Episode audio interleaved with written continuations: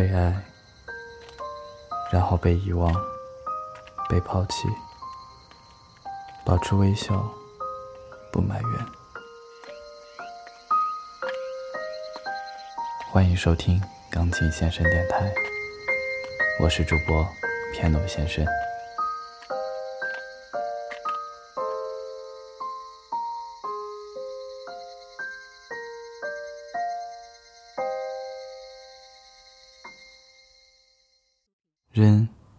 还是不扔，这是个问题。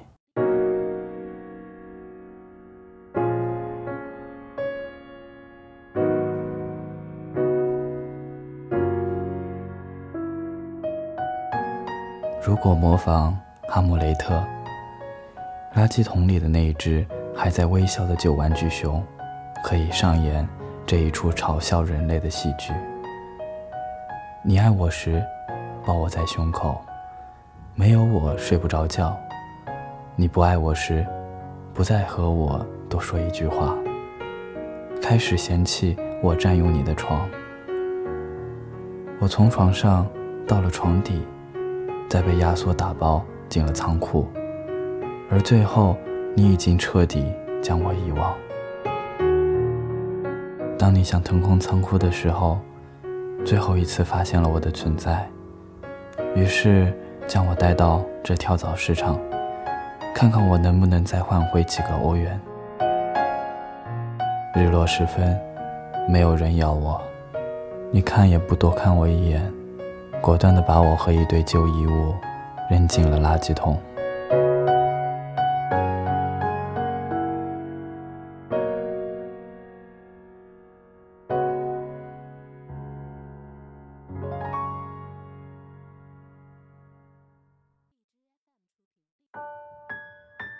世界上，总有些女孩长大之后爱上了不该爱的男人，哭着指责那些负心人。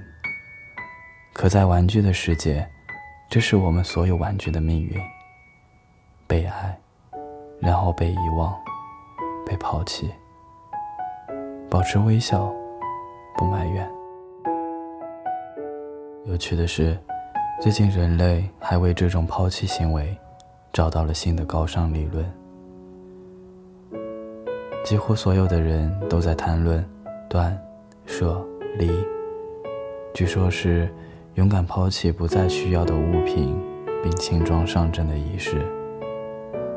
这些人打开衣柜，寻找可以抛弃的物品，通过清空来获得仪式感的轻松。可能我的主人。也想得到这种豁然开朗吧。如果我被抛弃，让他这样轻松，那我也就欣慰了。可是，他一定会再买许多不需要的东西，未来必将再次抛弃那些他未能好好拥有的物品。虽然，他最后把我扔进了垃圾桶；虽然，他注定在消费欲望和渴望轻盈的。仪式感中折腾，我愿他幸福。但愿爱就是这个样子。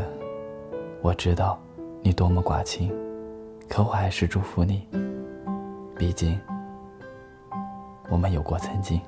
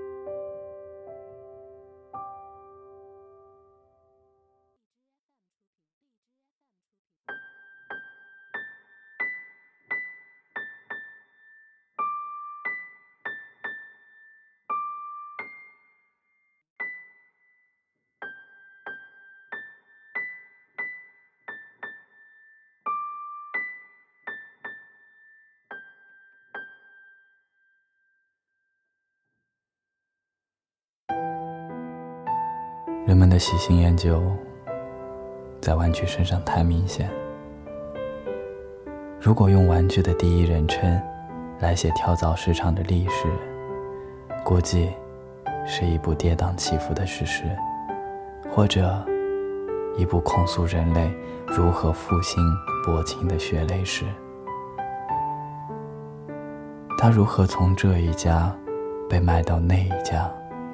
每年又如何再被摆出来卖掉？如何与兄弟姐妹相聚又失散？他又如何始终保持微笑？日落之后，跳蚤市场散去，垃圾桶里除了快餐的餐具，就是玩具。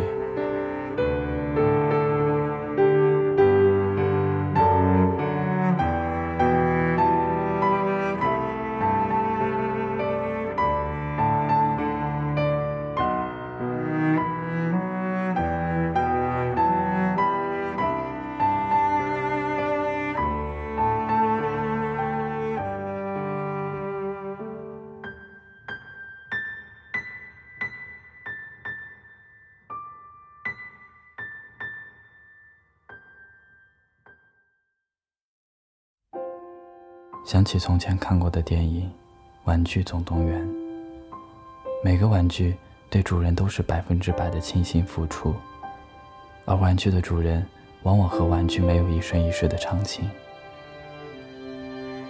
如果指责玩具的主人喜新厌旧，这真是不恰当的。要指责的不是消费者，而是营造了这种消费思维的整体环境。这个消费社会的基础，就是不断的购入新的产品，代表过去的杂物，也包括玩具，堆积到一定的程度时，被清空出局是必然的结局。这个时代的广告，正是自相矛盾，总是在画面上显示新奇，让人心生向往，却从不叫人珍惜。而是不断鼓励人们购买更新的、更大的、更贵的、更快的。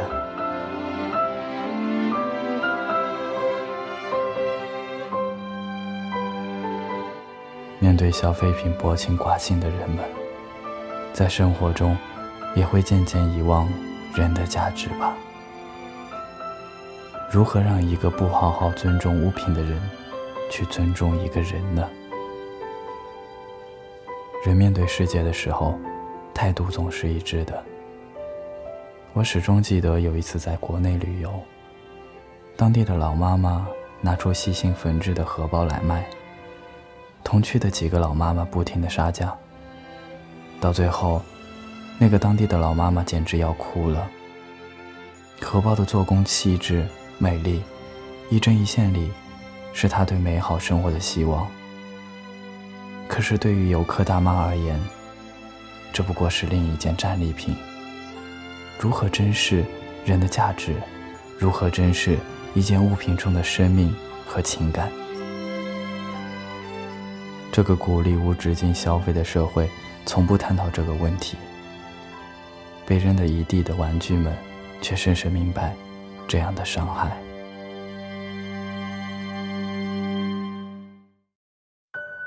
扔去一些觉得明年也不可能卖掉的旧玩具，捐掉一些实在很旧的衣服，余下的原封不动，把摆出来的东西再收回箱子，放回到地下室去，等到明年再拿出来晒。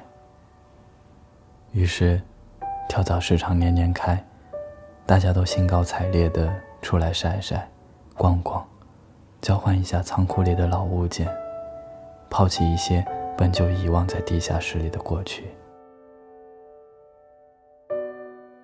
每个家庭都有不为人知的小秘密，每个家庭的地下室里都埋藏着被遗忘的过去。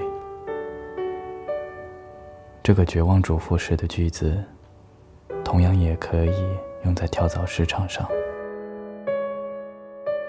每个家庭都有需要抛弃的过去。